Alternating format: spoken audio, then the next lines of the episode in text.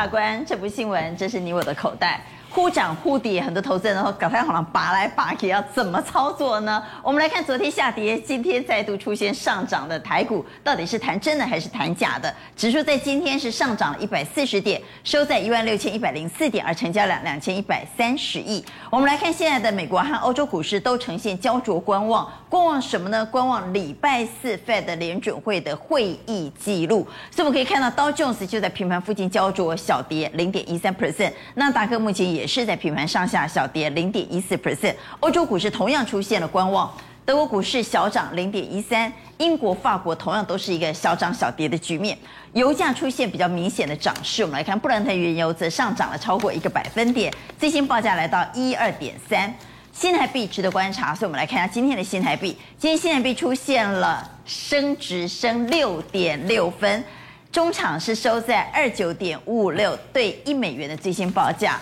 那么最主要是外资回头买超了，等会再来告诉你外资买什么。好，我们来看亚洲股市，亚洲股市最近和美国股市出现了脱钩的情况。前一天呢，美国股市是大涨的，结果亚洲股市下跌。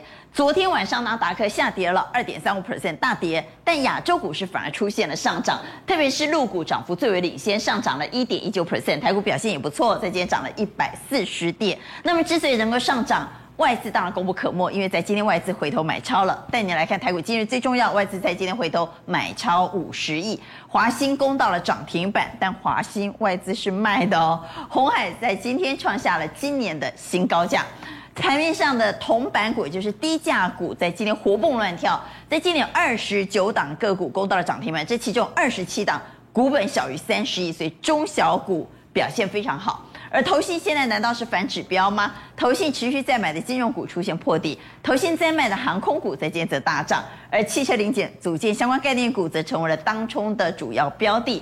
耿鼎、TVC 爆量收黑，这个族群最近成为散户的最爱，所以我们稍后一一帮您来做解读。好，大家努力来抗疫。好，我们紧接着回到台北股市，带您来关心的是台北股市在今天呢，虽然出现反弹，但很多人说。台股难道散户都已经溃逃了吗？散户一溃逃，台股就反弹，其实也蛮讽刺的。因为台股的散户指标通通出现四大皆空，包括什么证券划拨啦、融资啊，只要跟散户有关的指标，现在是四大皆空。但因为散户指标四大皆空，结果指数就上涨了吗？但到底谈的扎不扎实呢？在今天虽然收复了短期均线，不过我们担心的是礼拜四联准会的会议记录报告，所以我们赶快来看外资。外资今天回头买超了五十亿，新台币也升值了六点六分。华兴却是站在卖方的。红海在今天创下新高，华兴以及红海在今天分别是成交量的第一名跟第三名，所以我们来看一下外资的动作，外资心里到底在想什么？来，钟林帮我们解解。外资在今天大买了航空，买长荣航和华航，买了鸿家军，买了红海跟群创啊，其他就比较没有代表性，不过也买了一点联电。好，这是外资买的。但是今天最热门的股票，往下来看宫格。嗯、今天其实盘面呢，最热门的股票的这两低了，对吧？嗯，对啊，对啊，对啊，这两。华兴跟鸿海，嗯，就要好好来谈谈。我们先来谈外资今天没有买华兴，是卖华兴。嗯，但华兴股价攻高量等涨停板，哎，很奇怪，对不对？外资今天大卖哦，卖华兴，结果呢，股价涨停板，哎，这怎么解？其实我相信我每天我把华兴调出来看一下。对，我相信其实我每天在看那个外资哦，其实我认为外资，因为外资就台湾的那个法定规定来讲啊，只要钱从外面进来就外资了。所以呢，所以真外资假外资基本上你很难去判别。那很难去判别的话，其实我在这边我教大家一个判别方式啊。因为真的外资哦，其实他只认识台湾五十跟中型一百啊，其他很多他都不认识啊。所以只要一百五，我问一下哈，卖华兴的是真外资还是假外资？假外资。假外资，我先跟大家讲，但第一个就是中型一百跟台湾五十，这还是真的、喔。那第二个什么？第二个就是你每天在看的时候，你要去看什么？看这个券商的进出，真的外资在开单，对，真的外资在开单，一般来说，他一定会开三家以上，他不会只开一家，而且这三家以上是要扣掉什么？扣掉一些短线当冲的哦，比如说什么？比如说像这个摩根大通，这个是外资对不对？但是现在它被那个被某家丙种占据了，这个是丙种进出的。然后这个摩根大通已经是丙种了，它有一卡很大的丙种，已经是高丙工会的了。对，所以这个高丙工会你会发觉，他每次都跟谁跟谁在一起。那像这种统一土层不用讲，那就是主力啊。对对对，讲外资，也就是这个基本上有一卡很大丙种在那边。那还要去看券商进出。然后瑞士信贷它是一个 hedge fund。所以呢，所以就是你要把这些扣掉。那这个瑞银的部分，它有什么？它有那个嘉义的资金，就是小虎队跟嘉义的资金卡在这边。瑞银是嘉义帮啊？没有，它有一些是嘉义帮的。对，因为之前嘉义帮对虎尾帮这边，它有一些资金卡在这边。所以呢，所以你每天在看的时候，你要把这些如果说先扣掉哦，有三家以上才有可能是真的哦。比如说像我们如果说我们以华兴来讲，一家、两家、三家，对不对？对。四家、五家、六家。你这样看就六家的，扣掉那三家，基本上三家以上。所以呢，所以昨天买的应该怎么样？应该比较是真的。那今天今天卖的，那今天当然就是投信整个，因为昨天外资拱上去。好，我们给观众朋友看一下，呃，华西，然后下面的筹码放外资和投信，嗯、好不好？我们放两个来做比较，我们就会发现今天其实是土洋对坐。对，今天投信外资站在卖方，对，投信站在买方。对，那外资卖，呃、我们刚刚是不是看了一些短线外资，对不对？就我跟你讲。我为什么一开始跟他说，基本上应该是短线外资卖的？因为我们刚刚点名那些什么，我跟大红那个高那个跟瑞信短线外资就是主力外资了。对，就是他们他们今天都卖掉了，而且呢，而且他们卖的价位在哪里？一般来说，这种短线客他们都什么时候？他们只要有赚就卖掉了，应该是一开盘，只要开盘离那个扣掉手续费有赚一点就卖掉了。所以呢，所以如果说你去看今天那个他们卖卖部的部分的话，你会发觉哦，都卖在哪里？卖在四十一块多。那华兴今天开盘开多少？开四十一点七五，也就是说什么？就可以把它倒掉啊！哦，懂我意思？就是一开盘了，一开盘就倒光，一开盘就倒光了，所以后面要拉就很快了。对，后面后面没有这些短线客的事情，后面就是投信拱上去的。所以呢，所以如果说你这样的话，就是昨天刚我们看的像那个什么摩根斯坦利，基本上是没出的。好，既然要讲华兴，我们好好来讲一下。嗯、那华兴家族呢？华兴集团呢？这间华兴集团其实多档都表现很强哦。除了华兴之外，金城科是涨的，华、嗯、东是涨的。金星还大涨了四点七三 percent，整个华兴集团在今天表现的很好。对，那刚刚既然你谈到，嗯，可能在买卖的过程当中呢，不见得这是真正的外资，有可能是主力。嗯、对，甚至有没有可能是交加？有没有可能是公司派？现在市场分传说交加出手来，出手，其实我认为也该出手啊。为什么？因为公司转型，其实大家都很认同公司转型啊。比如说华兴转型嘛，对不对？那除了华兴以外还有什么？金星嘛，它是做宁德时代的电池管理系统、欸，哎。还有什么？新唐这个三十二位元的车用 MCU，它是中国大陆基本上是算 number one 的。然后呢，还有这个精成科，它的这个板子跟谁拿？它板子跟精成科拿。所以就是说什么？就这个集团里面，它很多都在转型做电动车啦。那转型做电动车，哇，电动车就趋势啊。那趋势的话，拉一支一般来说啦，市场当中都这样子的。你拉一支我就怎么样？我看到这支在拉，我赶快追别的。所以，所以其实他做账哦，做账他只要做一支就好了，有几支啊，转不动。大概的这一兆，大概的这一兆。所以我认为这个部分呢，因为六月份要做账嘛，所以应该是还可以期待。好，所以来投一下票，华兴到底应该站在买方，还是应该站在卖方，还是看戏就好哈？卡关刷跨背修它就好了。因为现在从今天的筹码来看，是外资和投信在对坐，所以各位怎么看华兴？请举牌，焦师傅真的出手了吗？焦家真的出手了吗？哇，股票圈呢，宪哥。因为华兴他今天公布一个业外收入八十几亿哦，他第二季会进来，所以利多还没有出尽。虽然是业外的，但是今年真的表现出来的成绩单很好看。那以华兴交家过去焦师傅在炒股票，我来讲，黑不一杯两杯哈，被刷了，消被刷。焦家就搞走的啦，但是真的已经出手做了吗？啊，如果没有出手，那后面才更可怕。如果没有出手，才更可怕。反正伊呢，吃酒无可能跟他这几能刚了。无可能啦，哎啦。啊，那可以适度追价咯。呃，对，但是因为有假外资、真外资嘛，哈，现在刚刚在讲的，所以这个中间它会有震荡，所以你也不要说一开高你就去抢，还是稍微看一下九点五分，以后再看一下，观察一下再去买，这样。好，嗯。现在还能看投信吗？投信会不会变成反指标呢？投信最近买的金融股频频破底，投信卖的航空却出现大涨，所以中小型股还要看投信脸色吗？我们稍后来做解读。好，这个阶段新加入讨论的来宾，邀请到财经所助理教授谢晨燕。法官好，大家好。冠军操盘手杨云翔。法官好，大家好。万宝投总监蔡明章。大家好。蔡总帮我们来看现在。中小型股还要看投信嘛？因为投信最近跟他不相准呢哈。投信今天买华兴倒是表现不错了哈，在今天亮灯涨停板，但是外资是站在卖方的。投信今天买的红海也不错哈，那其他投信还买了旗宏、人保、大连大、台泥、宏基、金源店、月光投库、投控。好，这是今天的买超。问题是，如果从趋势来看，投信最近金价不准，第一季季底做完账之后，好像脚步很凌乱哈。他的越买就越跌，比如说他买的金融股越买越跌，但他卖的航空股一卖就涨，啊，那景物质跟散户差不多呢，哈。好，哦，这个散户也是投信这样啊。投信应该波段操作了，波段操作最重要的就是要把产业景气做好。那我教大家为什么投信在这几个族群呢？是环指标 QOQ 啊，也就是说以国泰金、富邦金，因为受到防疫保单的理赔，还有他们现在金控在海外的投资哈，摩坦呐，哈，是，所以呢，第二季就这一季的财报哈，QOQ 就是比第一季啊。金控金融股会衰退。会衰退，不是？那你投信不知道吗？对投信为什么要买呢？不啊，功课不售后啊！你不要看啊，有时候研研究部一堆一堆一大堆人哦，嗯，这个钱多，有时候人是傻的，哎，人傻，哎，钱多所以有你看到、哦、他没有想到，呃，这些金控呢，QOQ 呢是衰退，一个一里面，会不会这些一个一里面，金控很多都有投信，然后他们就自己要帮自己护盘？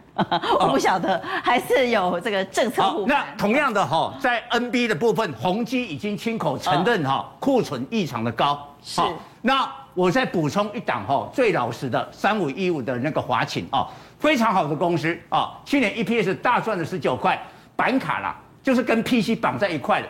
今天哈，他老实讲话说，老实讲啊，他说这个 PC 的砍单景气不好，连续两季，嗯，连续两季。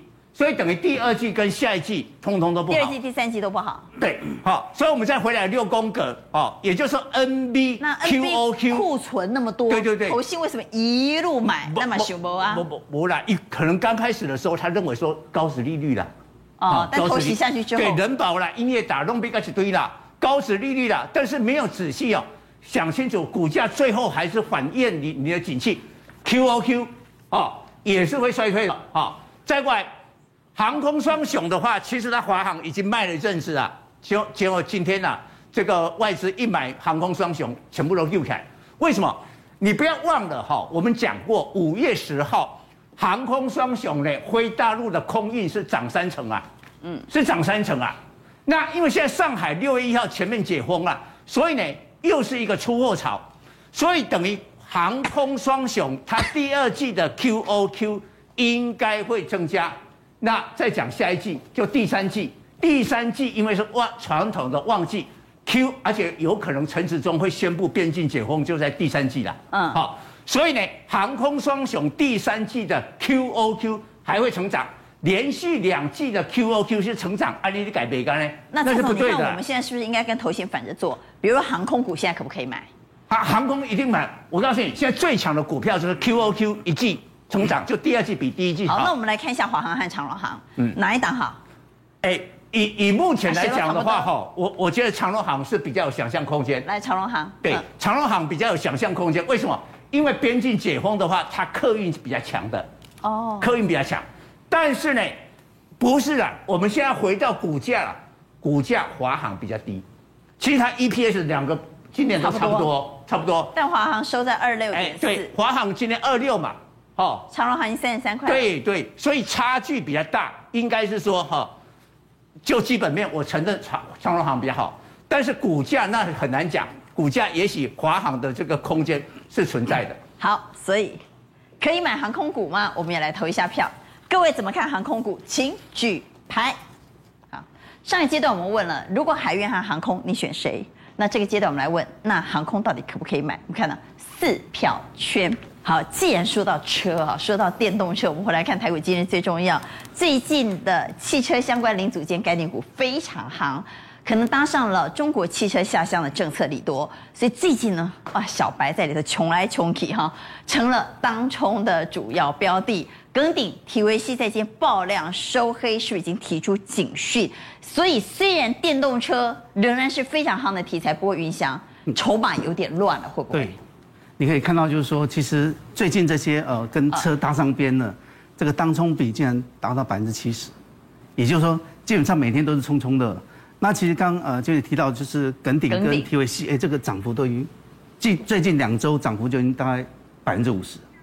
那其实真的讲起来，因为跟这个那那个车那个呃大陆的这个这个下乡政策有没有关联？其实。耿鼎跟提维西是做什么？AM 就是做所谓的这个后续的维修，跟中古车比较有关系啊。